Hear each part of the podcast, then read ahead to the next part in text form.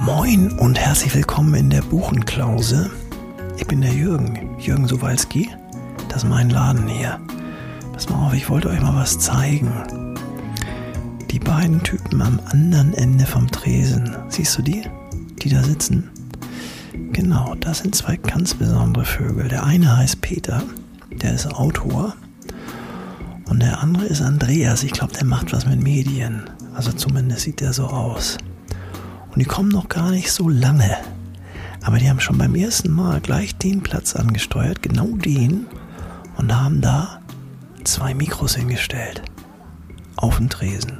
Na, ich denke, ich gucke nicht richtig. Und die nehmen da irgendwas auf, glaube ich. Auf jeden Fall quatschen die sich einen Wolf. Pass mal auf, ich, das ist ganz interessant. Ich nehme euch mal mit. Hört mal rein. Hört da mal rein.